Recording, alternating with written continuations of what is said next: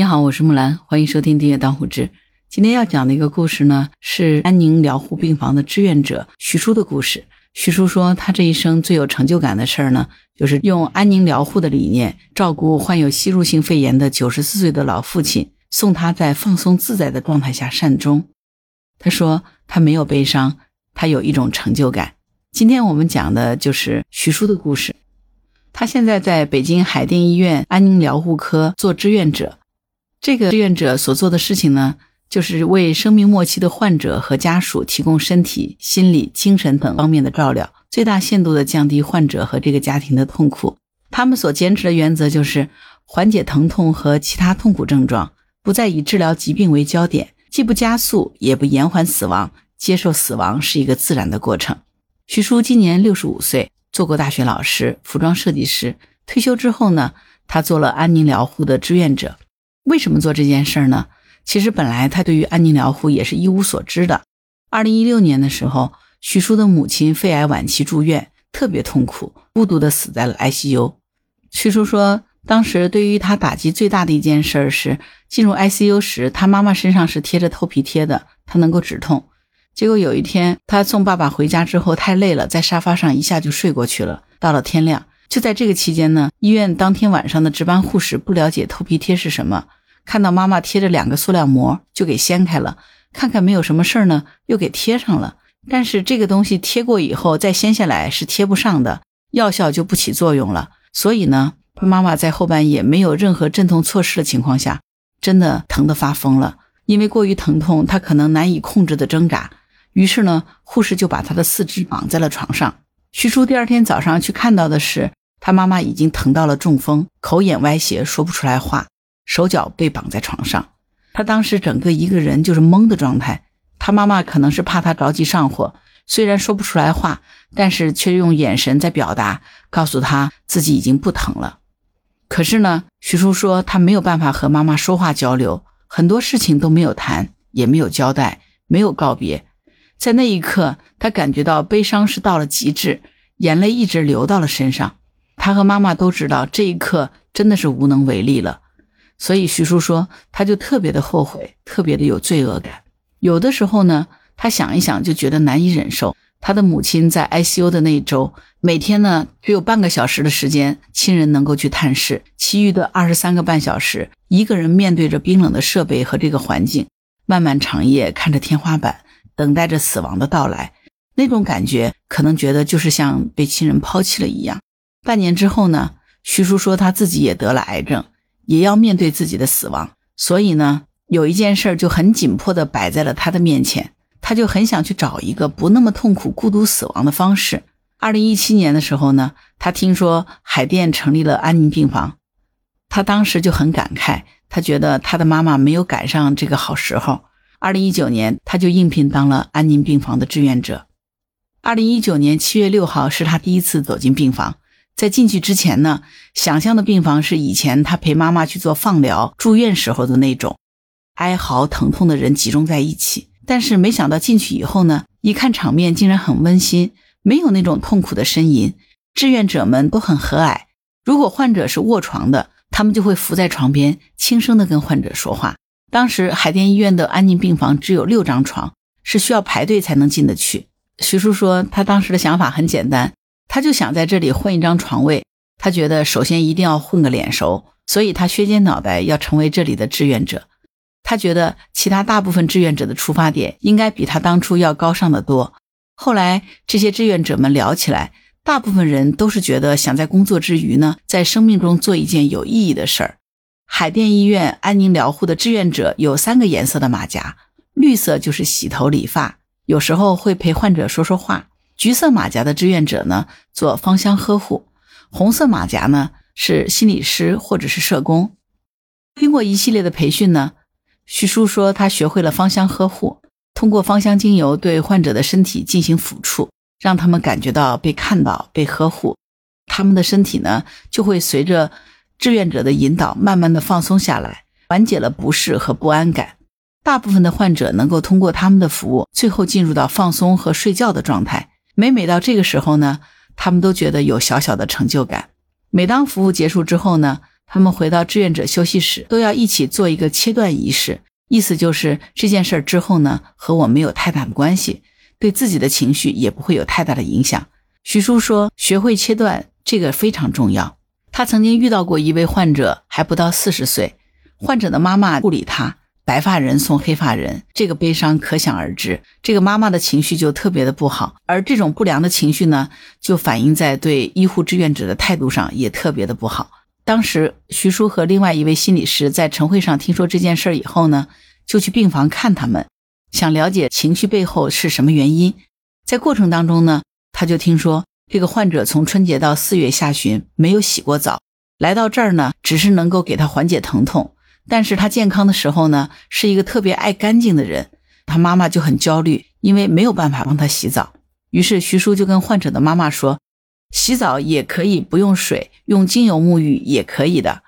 于是呢，他们就用了很多精油，在患者的一条腿上轻轻的抚触，慢慢的那层死皮就给润开了。之后呢，徐叔再拿湿巾慢慢捂热了，把那些泥给擦下来，患者的一条腿就变得白净了。患者的妈妈就特别的感动，解决了患者的洗脚问题。这个患者的妈妈和周围的亲人都变得通情达理了。作为志愿者。徐叔说：“要陪伴生命末期的患者，对生命就要有所了解，有所思考。这样子，真正在跟患者聊天的时候，患者说的这些话呢，你才能接得住。如果不是这样子，自己内心都是满满的恐惧和无措，那又怎么能够面对这些将要失去生命的患者呢？如果内心不够坚定，作为志愿者，你面对患者的眼神就有可能是游离闪躲，而不是坚定和温暖。”所以在志愿者培训的时候呢，这是他们很重要的一个部分。徐叔说，当时在进行志愿者培训的时候，老师会给他们上生死教育课。在这个课堂上面，他经历过了一场救赎。之前呢，虽然他做志愿者，但是呢，他永远也做不到像其他志愿者那样子面对患者温暖的微笑。他当时一直觉得呢，其他的志愿者不是发自内心的，只是为了哄患者高兴。徐叔说，因为他那个时候内心挺空的。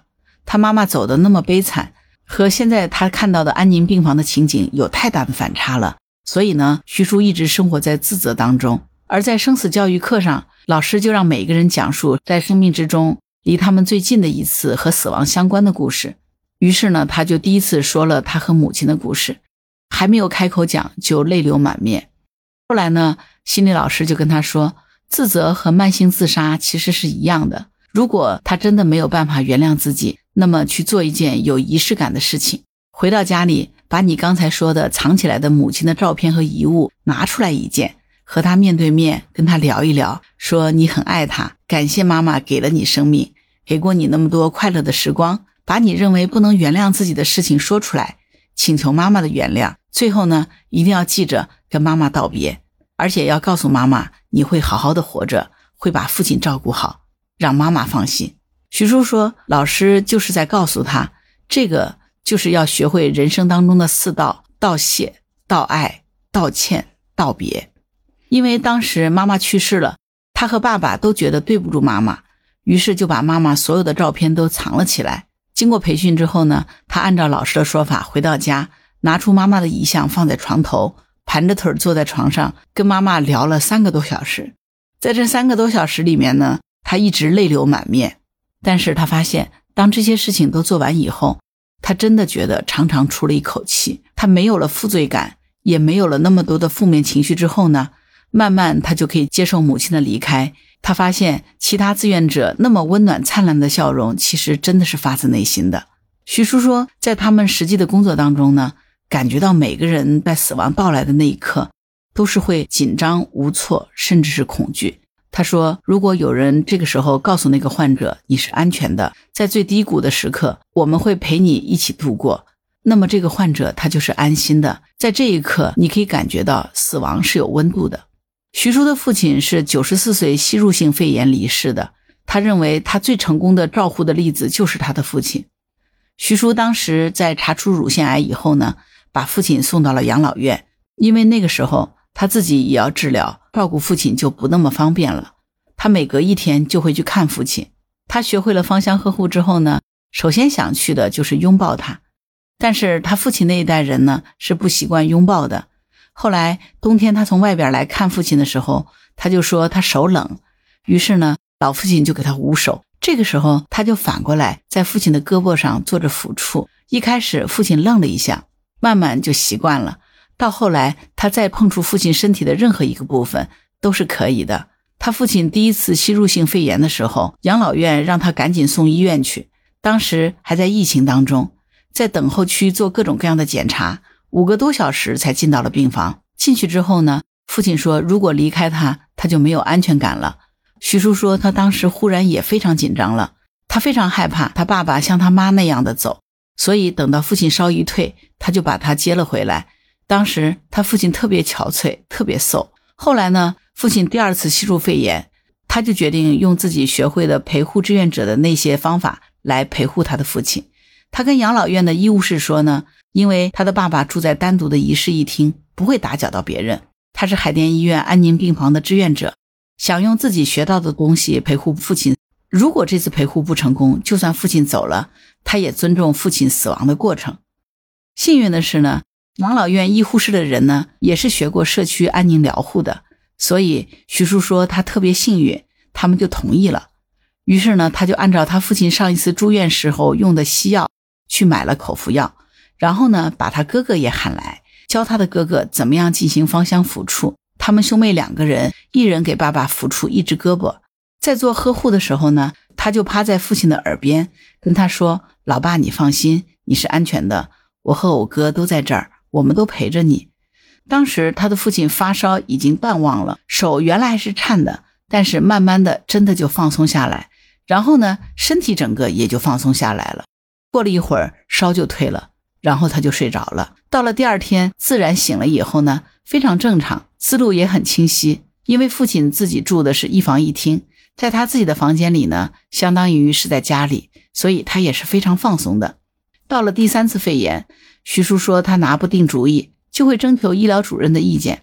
比如说他的父亲痰特别多，但是呢，他对于吸痰是非常反感的，因为目睹过吸痰病人痉挛的那种状态，不想让他爸爸遭那个罪。但是医疗主任就跟他说。每个人的神经敏感度是不同的，有的人吸痰就特别的敏感挣扎，有的人就没事儿。一切都以患者的感受为第一位。于是后来他就帮父亲做了第一次吸痰，结果没想到父亲没有什么很大的反应。吸痰结束了以后，反而觉得更舒服了。在这个过程里，专业的医生还让徐叔注意痰音和死亡咔咔音的区别。徐叔说，父亲到了最后要走的时候。他确认父亲所发出的不是痰音，而是死亡的咔咔音出现了，他就知道父亲要走了。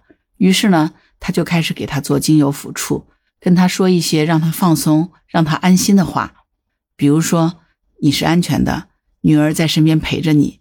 这个过程无论怎样，我都会和你一起度过。”父亲听到的这些话就点点头。那天他特别的舒服，点完头以后呢，他还伸了几个懒腰。嘴里就好像是吃了好东西那样，一直在不停的咀嚼。徐叔说，以前他给父亲做了好吃的，父亲觉得味道不错，才会这样的咀嚼。之后呢，父亲这口气就没了。徐叔说，他觉得爸爸这么样的走了，真的是太舒服、太惬意，因为父亲是在放松自在的状态下自然的走了。对于父亲的去世，他没有悲伤，而是有一种成就感，因为他为父亲做足了准备。道爱、道别、道谢，都是融在平时的生活里的。他在父亲身上践行了安宁的理念，最终送他善终成功了。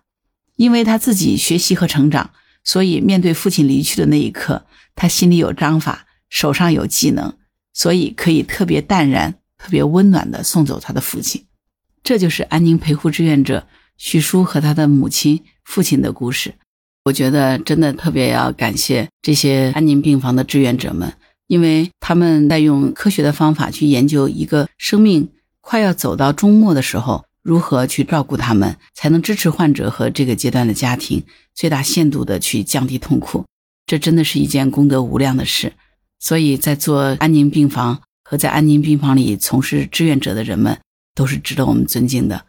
其实死亡是我们每个人都会面临的课题。我们每一个人从出生开始就注定了要死亡。既然我们一定会经历死亡，那怎么样才可以让它很平稳的过渡？面对死亡，也许只有我们真正明白了死亡之后，才能更好的活着。你觉得呢？好了，关于本期话题，你有什么想法？欢迎在评论区留言。如果你喜欢木兰的节目，欢迎订阅、点赞、转发。当户知，谢谢您的支持。当然，如果你喜欢木兰，也欢迎你加入木兰之家听友会。请到那个人人都能发布朋友圈的绿色平台，输入“木兰”的全拼下划线七八九，就可以找到我了。